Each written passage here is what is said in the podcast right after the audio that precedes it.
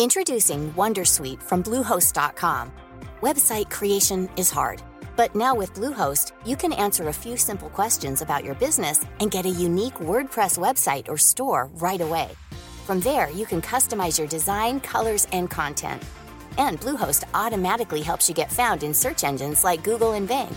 From step-by-step guidance to suggested plugins, Bluehost makes WordPress wonderful for everyone. Go to bluehost.com/wondersuite.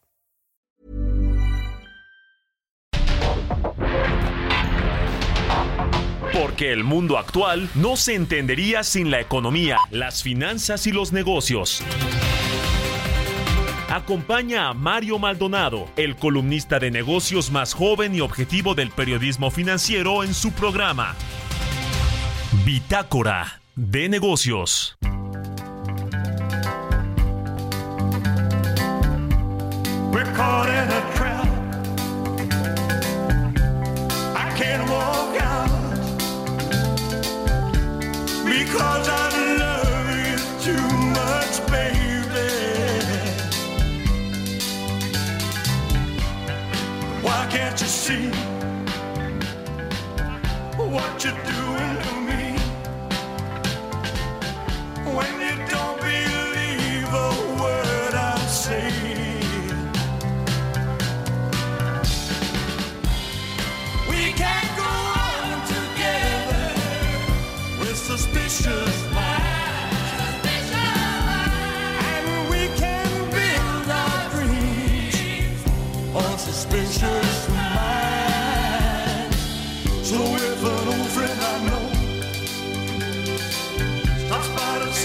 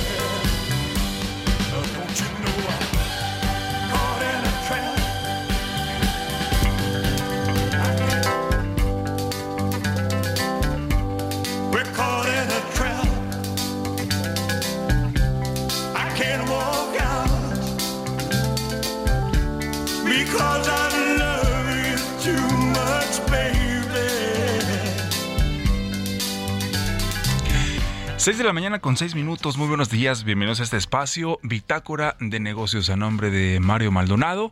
Le damos la bienvenida en este jueves, ya es jueves 27 de julio del 2023. En esta mañana fresca aquí en la Ciudad de México, ya están apareciendo, por supuesto, las lluvias aquí en la capital del país, pero con muy buen ambiente y con el gusto de saludarlos a todos ustedes en esta mañana. Y hoy empezamos con esta canción Tranquilos, para ir a- preparándonos para el fin de semana. Y estamos escuchando al rey del rock and roll. Es Elvis Presley, con Suspicious Minds. Porque esta semana estamos escuchando canciones de los mejores cantantes de todos los tiempos de acuerdo a la actualización de la revista Rolling Stone que actualizó a principios de este año. Por supuesto no podíamos dejar fuera al rey del rock and roll, toda una leyenda.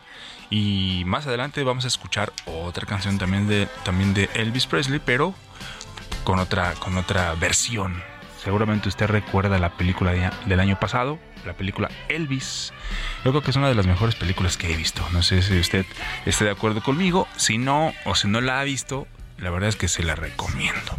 Además de que va a haber muchos eh, puntos y muchas facetas de la, de la vida de Elvis, no solamente como artista, sino también como persona.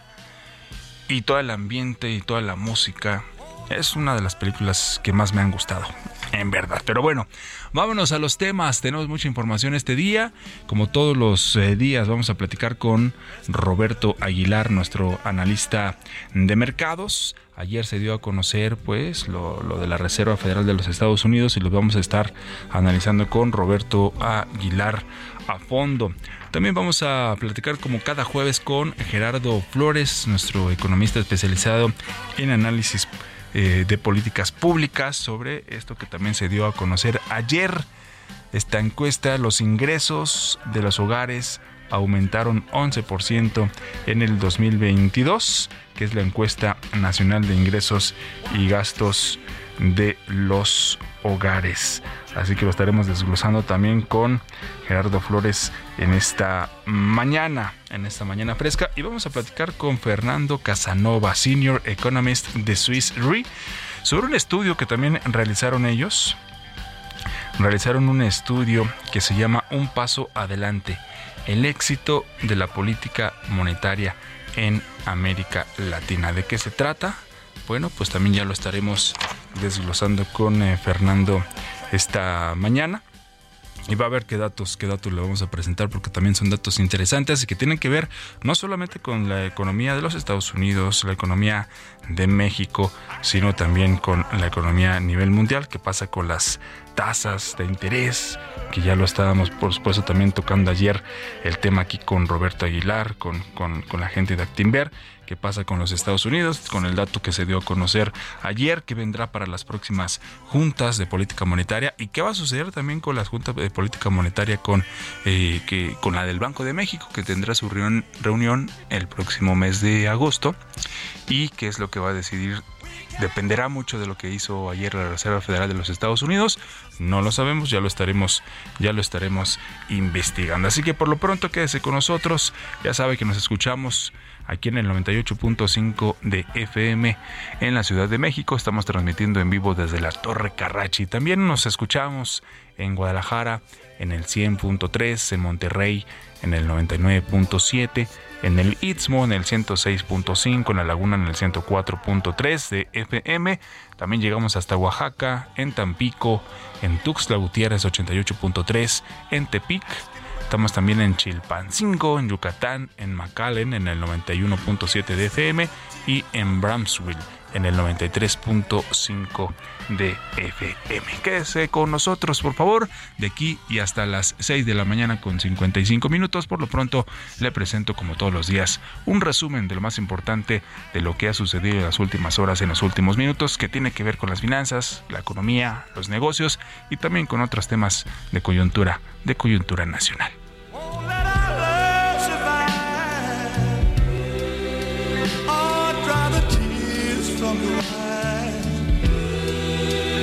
Just don't let a good thing die.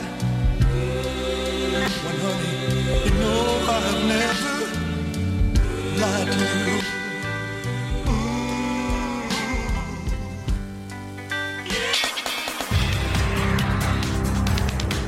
La secretaria de Seguridad y Protección Ciudadana Rosa Isela Rodríguez dio a conocer que México, Canadá y Estados Unidos acordaron fortalecer la detección electrónica de armas de fuego confiscadas a organizaciones criminales en México, así como implementar acciones para cortar las cadenas de suministro y prevenir el tráfico y consumo de drogas. Se estableció la creación de un grupo de trabajo para evitar que los traficantes de drogas sintéticas usen a las empresas comerciales legítimamente establecidas para sus fines. que se refuerce la regulación del etiquetado de carga y, el traslado de precursores químicos. En seguimiento al tráfico ilegal de armas, Estados Unidos y México acordaron la detección electrónica de todas las armas de fuego incautadas en nuestro país a las organizaciones criminales. De igual manera, Alicia Bárcena, secretaria de Relaciones Exteriores, dio a conocer que en la reunión binacional con autoridades de Estados Unidos se presentaron avances en materia de migración y tráfico de armas. Primero, el reconocimiento de que tenemos un problema y que ellos están dispuestos a colaborar con nosotros, cosa que es fantástico. Ellos ya lograron incautar 2.955 armas. Por supuesto, no se compara con las 70.000 nuestras, pero de alguna manera ya estamos viendo que hay una operación específica que se llama Southbound, que es la principal iniciativa que han puesto en marcha y que ya están logrando avances, pero sobre todo lo que yo creo que es más importante es que nos han traído ya esta información y tenemos entonces un mecanismo para intercambiar información y ver cómo logramos avanzar en este grave problema. El Banco Nacional de Obras y Servicios Públicos destinará 19 mil millones de pesos a la construcción de infraestructura en municipios y estados industriales que atraen a empresas por el New Sharing. Así lo informó el director de política financiera del Banco de Desarrollo, Jonathan Martínez García. El Banco Central de Estados Unidos cumplió con los pronósticos y elevó en 25 puntos base su tasa de interés. El referencial quedó en su nivel más alto desde el 2001. Esto en medio de la lucha de la Fed contra la inflación que, si bien va a la baja en Estados Unidos, aún está lejos del rango objetivo. El principal regulador de Wall Street adoptó el miércoles nuevas normas que obligan a las empresas que cotizan en bolsa a revelar los incidentes de piratería informática, una medida que según las autoridades pretende ayudar al público inversor a hacer frente al creciente costo y frecuencia de los ciberataques.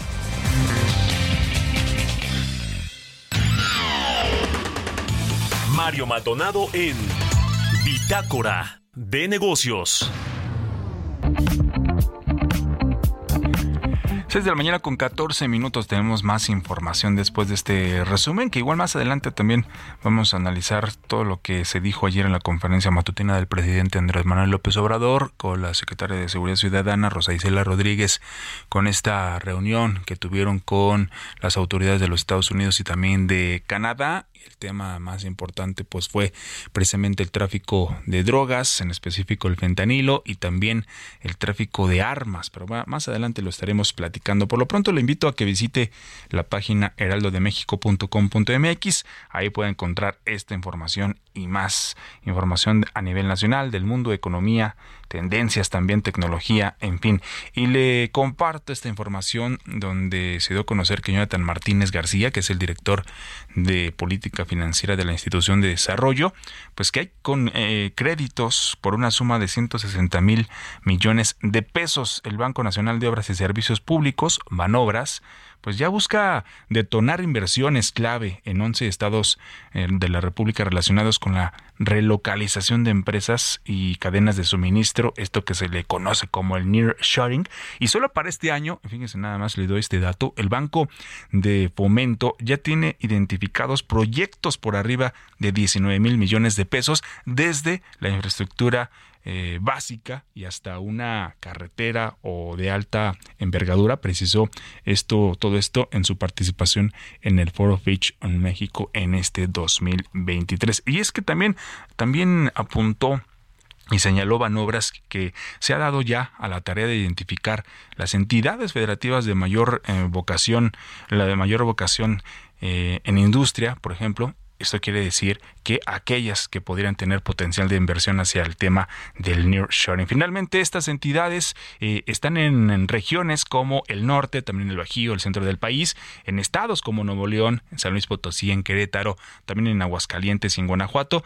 Y bueno, ahí estaremos, por supuesto, pendientes. Finalmente, Jonathan Martínez refirió que para este 2024 la situación será distinta, es lo que dice, y señala que, que es un año de transición y además con la presencia del nearshoring, pues serán factores que podrían ayudar a incrementar la colocación crediticia de Banobras.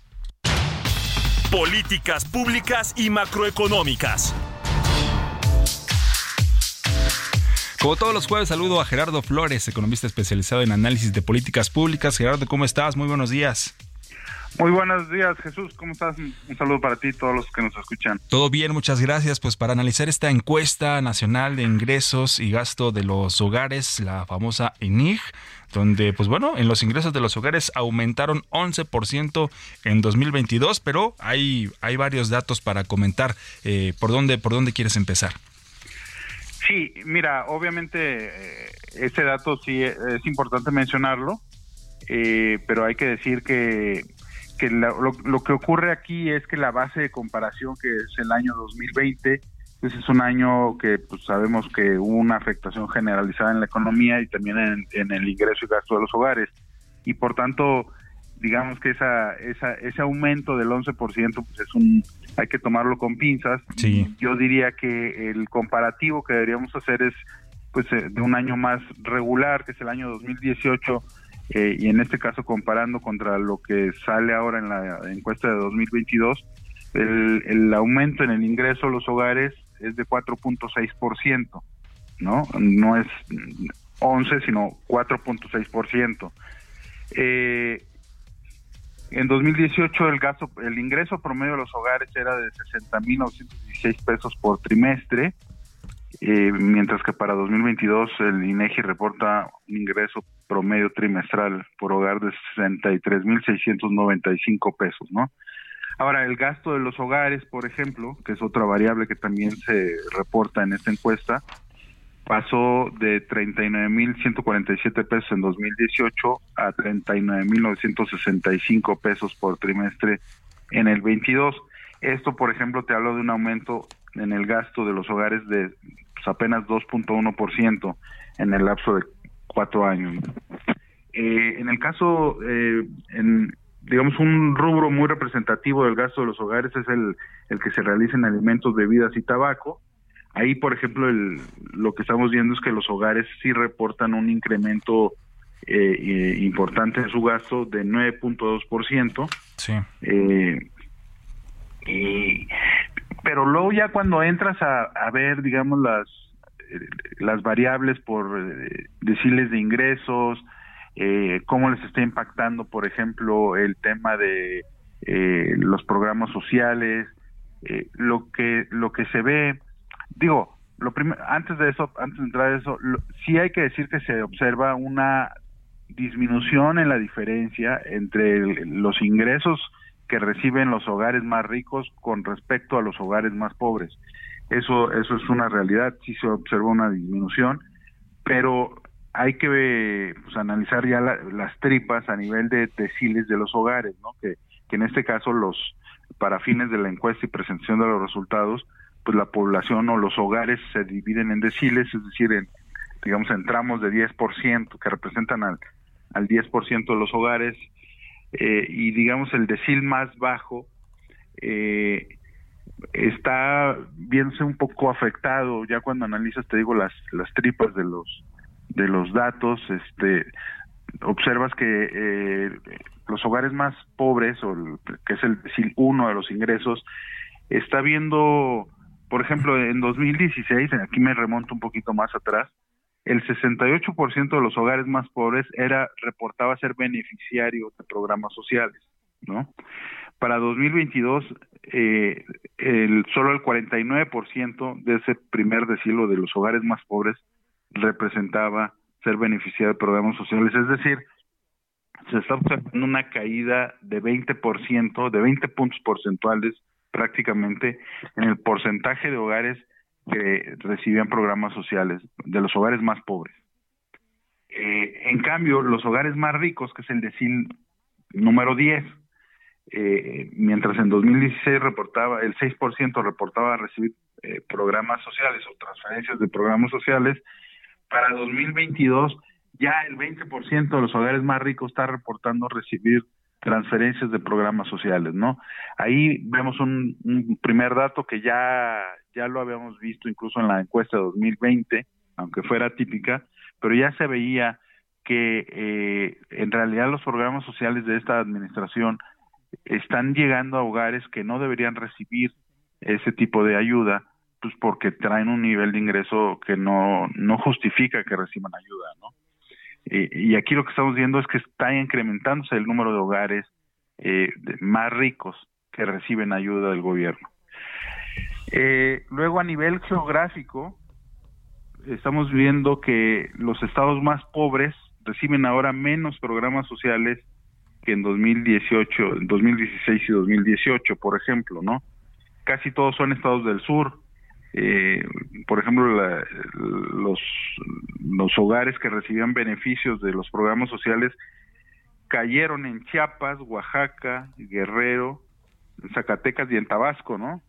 Todos, prácticamente todos son del sur, excepto Zacatecas, pero, pero estamos viendo también que los, hay una caída en las transferencias de los que reciben los hogares más pobres en estos estados frente a un incremento eh, que está ocurriendo en estados más ricos, que son prácticamente estados del norte, ¿no?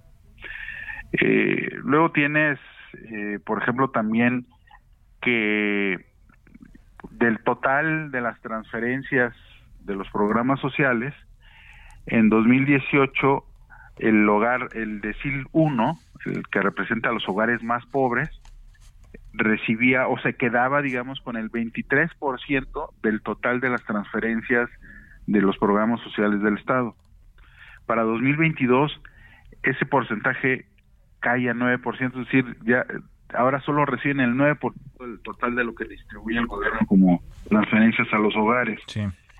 Eh, para 2022, por ejemplo, eh, en cambio, el decir más rico, que es consistente con lo que te decía previamente, eh, mientras en 2018, perdón, el decir más rico recibía solo el 2% de las transferencias de los hogares, de los programas sociales, para 2022 ya recibía el 8%, es decir, hay, hay una redistribución de cómo reparte el, dinero de sus ayudas el, gobierno federal, donde se ve que, que está llegando más recursos o, o está impactando a decirles más ricos, lo cual no es necesario o no se justifica, ¿no? Eso, eso te habla de que pues necesariamente hay que hacer un análisis más detallado de cómo está, eh, digamos, distribuyendo el, dinero el gobierno federal a los hogares, eh, porque pues está cayendo el impacto que tiene sobre los hogares más pobres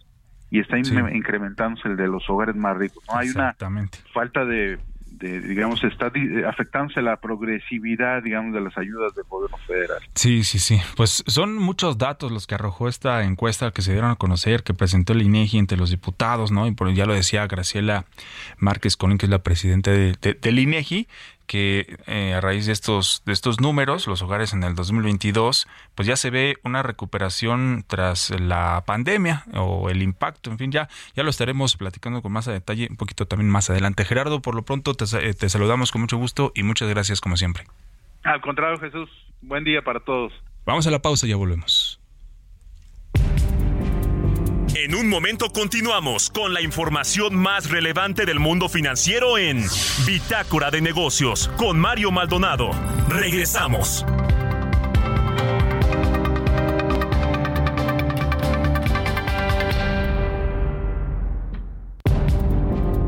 Estamos de vuelta en Bitácora de Negocios con Mario Maldonado.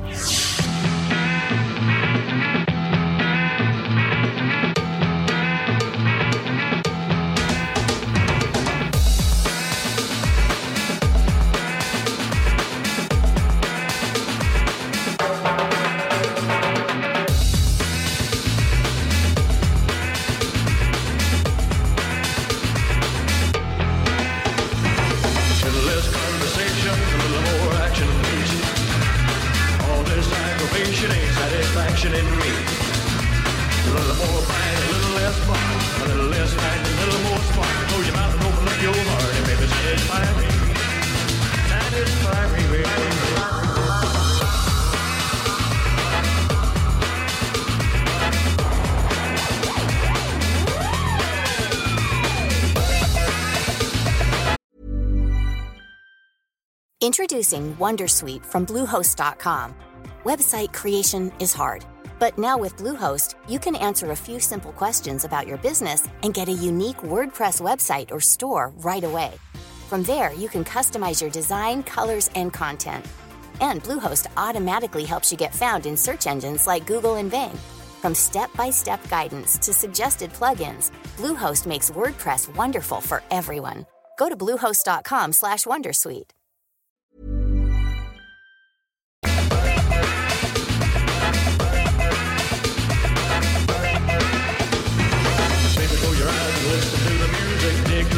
breeze.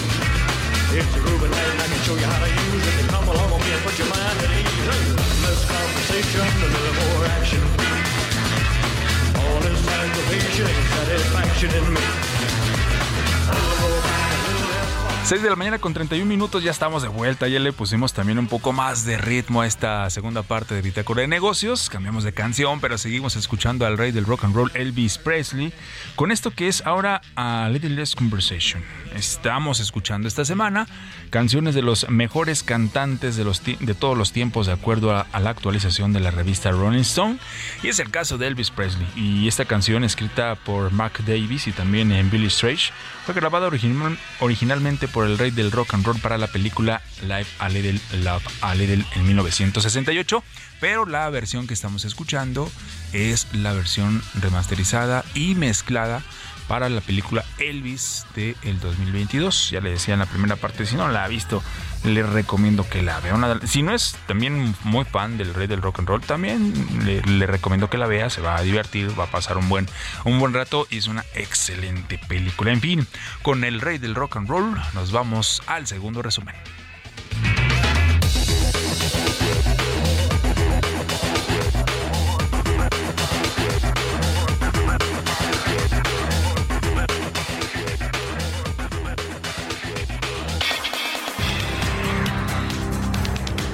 Tras la explosión en una plataforma petrolera de Pemex en la sonda de Campeche, aún debe recuperar 8.000 barriles para volver al volumen de producción que tenía previo al acontecimiento. Así lo informó el director general de Petróleos Mexicanos, Octavio Romero Oropesa.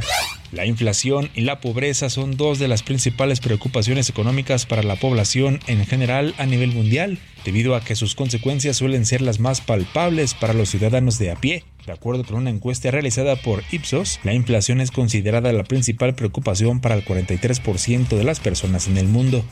Rogelio González, director de Fitch Ratings, consideró que en el corto plazo, por lo menos en este año y en el 2024, no se anticipan riesgos para el perfil crediticio de las empresas y se proyecta que mantendrán un nivel de apalancamiento estable por el financiamiento que demandarán ante la necesidad de hacer mayores inversiones por el nearshoring. En este primer semestre del 2023, dentro del mercado inmobiliario de viviendas de la Ciudad de México, las rentas registraron una mayor alza de precios a comparación de la venta de inmuebles.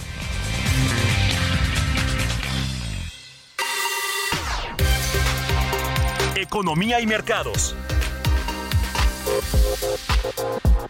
Roberto Aguilar, ¿cómo estás? Muy buenos días, nuestro analista de mercados. Mucha información, Robert, sobre la Fed, el Banco Central Europeo, también eh, las grandes automotrices, en fin, tienes mucha información. ¿Cómo estás? Muy buenos días. ¿Cómo estás Jesús? Me da mucho gusto saludarte a ti y a todos nuestros amigos. Vaya que hay información el día de hoy. Vamos a empezar por los datos que se acaban de dar a conocer calientitos, calientitos. El PIB de Estados Unidos en el segundo trimestre del, año Fíjate que fue, estuvo en línea con lo que esperaba el mercado, es decir, eh, no, perdóname, perdóname, no estuvo arriba de lo que esperaba el mercado, con 2.4%, se esperaba 1.8%, y esto pues obviamente habla de este dinamismo económico justamente de nuestro principal socio comercial, y esto está muy ligado a las declaraciones de Jerome Powell que vamos a comentar un poco más adelante, pero déjame comentar también el resto, los datos económicos que se acaban de dar a conocer para la parte de México la balanza comercial de junio con un superávit de 38 millones de dólares.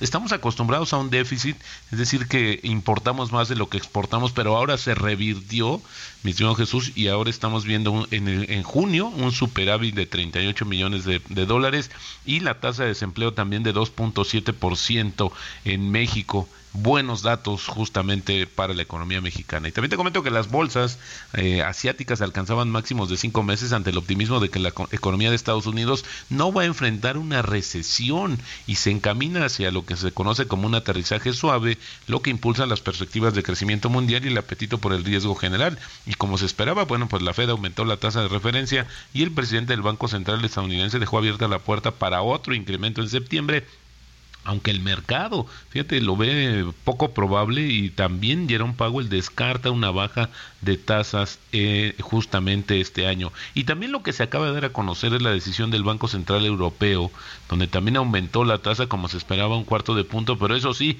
dijo que va a seguir aumentando la tasa porque todavía no puede mantener bajo control la inflación. Allá el objetivo eh, de la inflación, mi estimado Jesús, es de 2%, así es que el Banco Central Europeo en línea con lo que esperaba el mercado y mañana eh, o en unas horas más tarde había que ver qué dice el Banco de Japón, que también tiene su reunión de política monetaria y ahí justamente se espera que el tema es que mantenga en sentido contrario eh, de lo que está sucediendo con el resto de los bancos centrales más importantes del mundo, que mantenga una política monetaria ultra laxa. También te comento que siete grandes fabricantes de automóviles están formando una nueva empresa para suministrar recargas a vehículos eléctricos en Estados Unidos, que es un reto a Tesla y un intento de aprovechar los subsidios del gobierno del presidente Joe Biden.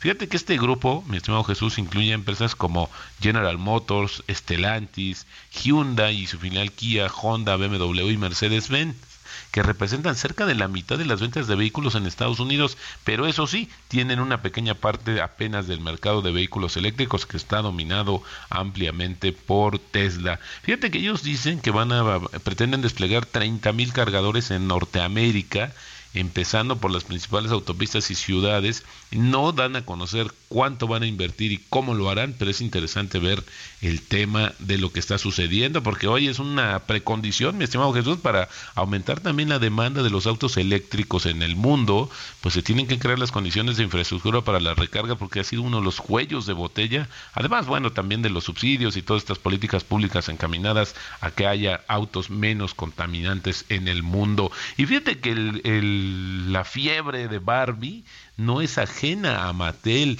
De hecho, fíjate que está eh, estimando que las ventas se van a las van a impulsar justamente la película Barbie en el segundo semestre del año. Esto lo dijo su presidente ejecutivo luego de que los buenos resultados de la compañía traen la expectativa suscitada justamente por la película. ¿Ya la viste, mi estimado Jesús? seguramente sí. No, no la he visto, pero próximamente la vamos a tener que ver. Me estaba, me estaba negando a verla, la verdad, porque no, no, no soy fan ni, ni por criticar ni nada, ¿no? Sino he estado leyendo algunas reseñas, he estado leyendo algunas críticas y son buenas críticas, críticas positivas. Y uno, porque uno tiene la idea o se imagina y, no sé, se imagina cosas que, que, que para conocerlas, o más bien, primero hay que verlas para conocerlas, ¿no? Entonces la voy a ver el fin de semana y para, para estar este, pues ad hoc y para estar en línea de todos los comentarios, ¿no? No estar fuera del lugar. Exactamente. Pero fíjate que bueno, pues esta compañía Mattel, eh, pues dice que espera una fuerte demanda de la línea de juguetes relacionados con la película y productos de consumo con licencia, que esto dije que espera que siga funcionando bien en la segunda mitad del año.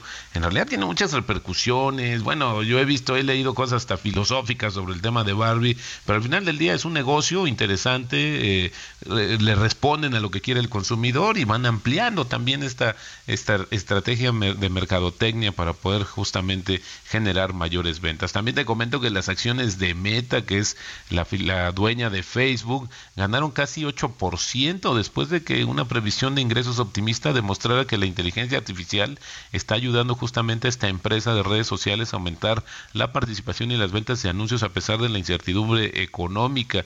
Fíjate que esta, con esta alza, eh, Facebook pues añadió, añadió unos 60 mil millones de dólares a su, a su valor de mercado y es interesante porque un aumento de 12% en los ingresos por publicidad en el segundo trimestre y que también superó el crecimiento, eso es lo importante, de 3% que reportó Google que son los dos grandes competidores. Así es que bueno, expectativas positivas con los resultados justamente de Facebook. Y bueno, también el tipo de cambio, mi estimado Jesús. Fíjate que eh, está cotizando en 1672 se nos ha venido bajando porque abrió en 16.86 y esto tiene que ver también pues con esta eh, serie de indicadores económicos, pero bueno, yo diría más sobre el tema de la de alejar la probabilidad de recesión en Estados Unidos, el tema de las tasas y este dato que se acaba de dar a conocer justamente que habla del dinamismo de la economía de Estados Unidos que ha favorecido, bueno, al final del día también, como te decía, el 80% de las exportaciones se dirigen,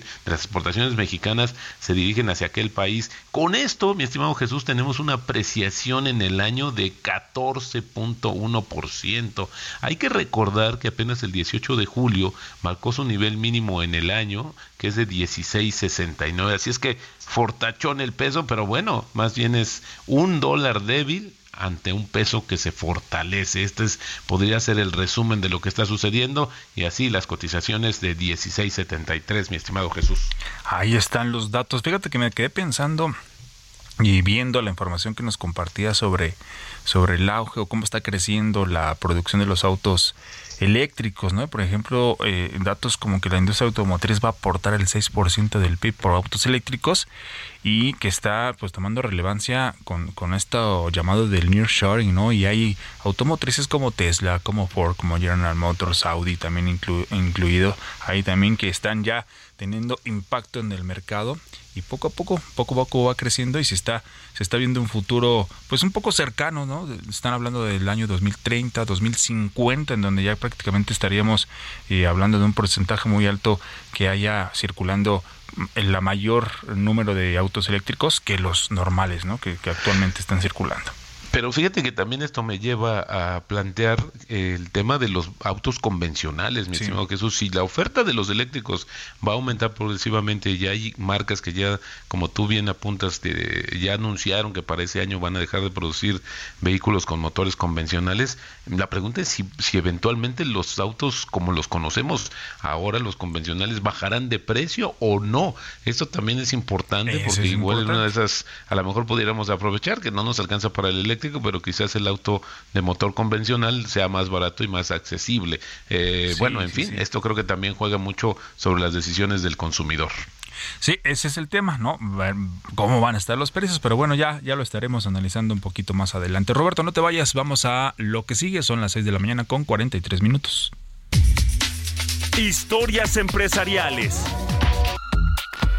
Y es que de acuerdo con un estudio de Ipsos, eh, miradas globales sobre la inteligencia artificial realizada en 31 eh, países, señala que más de la mitad de los estados dicen que los productos y servicios, de los encuestados, perdón, dicen que los productos y los servicios que usan inteligencia artificial los ponen nerviosos. Estamos hablando de un 52% y esto incluye, de hecho, también a los mexicanos. El 48% respondió sentirse nervioso al respecto y 36 sentirse amenazado laboralmente por la inteligencia artificial. Giovanna Torres. La inteligencia artificial ha generado un amplio espectro de opiniones en la sociedad. Por un lado, muchas personas la ven como una herramienta innovadora con numerosos beneficios, como la automatización de tareas, el avance en la medicina y la optimización de la productividad. Sin embargo, también existen preocupaciones sobre su impacto negativo, como el reemplazo de empleos humanos, la invasión de la privacidad y la posibilidad de un mal uso de la tecnología. El más reciente estudio de Ipsos, Miradas Globales sobre la Inteligencia Artificial, nos demuestra que en promedio en 31 países, más de la mitad de los encuestados dicen que los productos y servicios que usan IA los ponen nerviosos al 52%, incluyendo a los mexicanos donde el 48% respondió sentirse nervioso al respecto. En nuestro país, el 75% de los encuestados respondieron que tienen una buena comprensión sobre la inteligencia artificial y un 61% conoce y utiliza productos con estas tecnologías. La confianza y el entusiasmo por la IA también tienden a ser mayores entre las generaciones más jóvenes, especialmente la generación Z y entre aquellos con mayores ingresos o niveles educativos. La mayoría de los encuestados en el mundo espera que los productos y servicios impulsados por inteligencia artificial cambien profundamente su vida diaria en los próximos años. El 66% de los mexicanos encuestados consideró que los productos y servicios que utilizan inteligencia artificial han cambiado profundamente sus vidas en los últimos 3 a 5 años. años y la gran mayoría, el 73%, considera la IA benéfica, pues cree que esta trae muchas más cosas positivas que desventajas. Si bien existe optimismo sobre la gestión del tiempo y las opciones de entretenimiento, también existe una preocupación generalizada sobre los impactos negativos en el empleo. En nuestro país, un 63% opina que es muy probable que la inteligencia artificial cambie la forma en la que se hace su trabajo en la actualidad y el 36% se siente amenazado pensando en que serán reemplazados. Para Bitácora de Negocios, Giovanna Torres.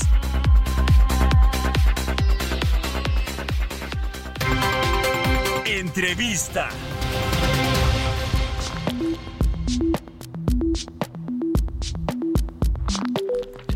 Ya le decía, vamos a platicar esta mañana con Fernando Casanova, el es Senior Economist de Swiss Re, sobre este estudio que presentaron un paso adelante, el éxito de la política monetaria en América Latina. Fernando, ¿cómo estás? Te saludos con mucho gusto esta mañana Jesús Espinosa y Roberto Aguilar. Hola Fernando, buenos hola, días. Jesús, hola Jesús, hola a todos. Muchísimas gracias por la oportunidad. Oye, Fernando, eh, interesante las primeras conclusiones sobre este estudio, un paso adelante, el éxito de la política monetaria en América Latina, que pone a los bancos centrales de la región, que básicamente sería el de Brasil y México por la importancia de las economías, como mucho más factible de que se adelanten en términos de la baja de la tasa de referencia a otros eh, países, como el caso de Estados Unidos. Bueno, ahora vemos también la decisión del Banco Central Europeo que ya advirtió que va a seguir subiendo las tasas. ¿Sí hay condiciones para que esto suceda, Fernando? Sí, eh, yo creo que realmente cuando, estábamos escribiendo nos dimos cuenta que como que por, primera vez estamos hablando bien de los hacedores de política en la región. O sea, yo creo que muchas veces eh, somos muy rápidos en, en, en, en, mencionarles cuando hacen mal trabajo, pero, pero por lo general no le damos crédito cuando realmente se lo merecen. Y lo que nosotros hablamos es sobre eso, sobre que realmente en el 2021, cuando empezaron a haber presiones inflacionarias, eh, eh, América Latina fue la primera región en reaccionar a esas presiones, ¿verdad? Entonces, por eso es que hoy en día están un poco más adelantados en el, en, el ciclo financiero, en el ciclo de la, de la pelea contra, eh, contra la inflación, y hoy en día se encuentran un poco mejor posicionados a, un nivel tal que ya en, en, la segunda parte de este año eh, se espera que haya algunos recortes de tasas en la región.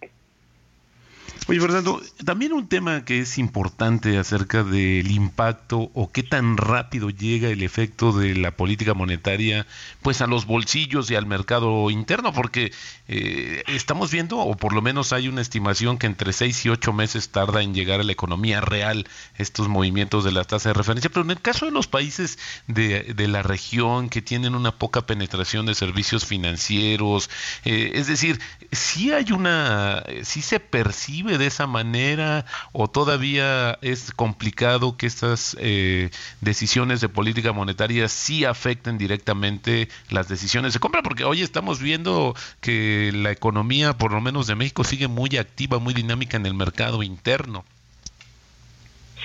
Sí, sin duda, o sea, eh, es un tema interesantísimo, ¿verdad? Porque eh, muchas veces los hacedores de política eh, toman decisiones en, en, lo oscuro, O sea, toman decisiones sin realmente ver el impacto que genera de manera automática, ¿verdad? Entonces, eh, de hecho, nosotros tenemos otra publicación que, que la sacamos recientemente acerca del World Insurance Sigma, en el que hablamos acerca de eso, acerca de los rezagos en la, en la política monetaria, o sea, cuánto tiempo toma en surtir efecto esas medidas que toman, por ejemplo, los bancos centrales, ¿verdad? Entonces, la, la, la literatura por lo general apunta a, a, que se habla de un periodo completo de hasta dos, dos años. O sea, eh, Claro, siempre hay mucha eh, mucha, mucha eh, variabilidad entre esas estimaciones, depende, claro, siempre de las idiosincrasias de cada uno de los países. Pero por lo general, a mí me parece, cuando dijiste ahí de 6 a 8, a, de 6 a 8 meses, a mí me parece es un poco un plazo un poco, eh, un poco corto. Por lo general, la gran mayoría de esos efectos se empiezan a ver en el segundo año eh, luego de las eh, luego de las tomas de decisiones. Así que por eso es que ahora en América Latina eh, estamos viendo que hay un proceso de, desinflación que está cada vez tornando más evidente porque ya estamos ahora ya completando completando ese segundo año. Y por lo general, o sea, e-, ese número exacto que la literatura encuentra son cerca de 29 meses o sea, ya son dos años y medio para que eh, la medicina, por así decirlo, eh, tome su, su, efecto completo. Pero claro, de nuevo, con muchísima variabilidad, con una variabilidad de hasta incluso de 19 meses. Y en cuanto a lo que decías acerca de la, de la, de la economía mexicana, de hecho, también hay una, diferenciación entre las economías emergentes y las economías avanzadas. Por lo general, resulta que en, las, economías avanzadas eh, ese efecto eh, no es tan pronunciado como, por ejemplo, en otras economías emergentes, porque eh, la penetración, como como tú mencionabas, en, ese sentido eh, eh, permite en, muchos casos a los agentes a, los agentes económicos poder reaccionar de antemano a esas, a decisiones y, así hacer un efecto de, hedge verdad de de, de, eh, de poder posicionarse ante ante cualquier sorpresa de política monetaria Fernando, ¿cuáles son los cuáles son los, los, riesgos o más bien eh, cuáles son las condiciones que deben darse para que para que se den estas bajas?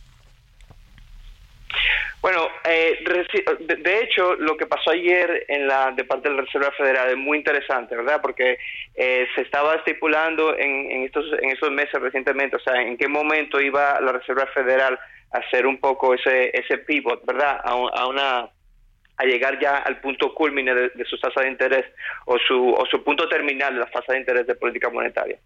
Eh, pero resulta que ayer eh, la Reserva Federal, como imagino que ya ustedes están al tanto, incrementaron la, tasa de interés por 25 puntos básicos y Powell fue muy eh, fue muy explícito en decir que la, la, batalla contra la inflación todavía todavía no ha terminado, ¿verdad?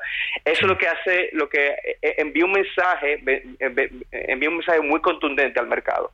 Y también envía un mensaje muy contundente a los otros eh, bancos centrales, porque claro, América Latina es, un, es una región que en cuanto, eh, como es emergente, compite en términos de, de, capital con, con las economías más avanzadas.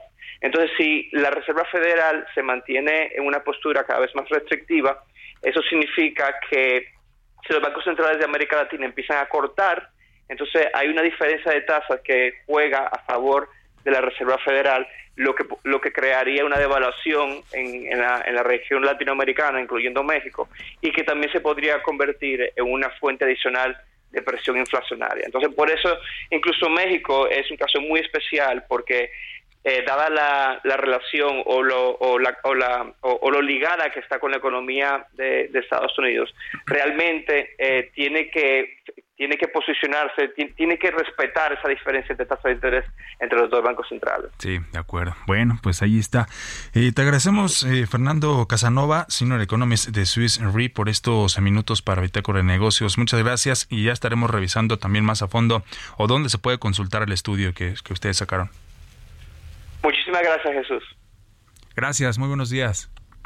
Bueno, ya casi, ya casi nos despedimos, pero quería comentarle rapidísimo. Ya le decíamos al principio sobre esta encuesta nacional de ingresos y gasto de los hogares que, se dio a conocer ayer con relación al 2022. Y otro punto importante y muy interesante sobre la brecha salarial que hay entre hombres y mujeres mexicanas que va que va cada vez más en aumento y es que las mujeres con posgrado, por ejemplo, con un posgrado completo o incompleto, tienen ingresos menores que los hombres en hasta 32.887 pesos trimestrales en promedio. Esto lo da a conocer, por supuesto, el INEGI y a mayor edad hay más eh, diferencias. Por ejemplo, la mayor brecha por edades y géneros se observó en el grupo de 50 a 59 años en 14.295 pesos al trimestre. En este periodo una mujer percibe en promedio 23.652 pesos, mientras que un hombre ingresa 37.947 pesos. El monto menor de ingresos se reporta entre los 12 y los 19 años con 5.282 para las mujeres y 7.544 para los hombres. Un tema en el que hay que poner atención también porque todavía se ve y se nota mucho esta brecha salarial. Ya nos despedimos a nombre de Mario Maldonado. Muchas gracias. Nos escuchamos mañana. Quédese con Sergio Sarmiento y Lupita Juárez. Mi nombre es Jesús Espinosa. Nos escuchamos mañana. Mañana aquí a las 6. Esto fue Bitácora de Negocios con Mario Maldonado.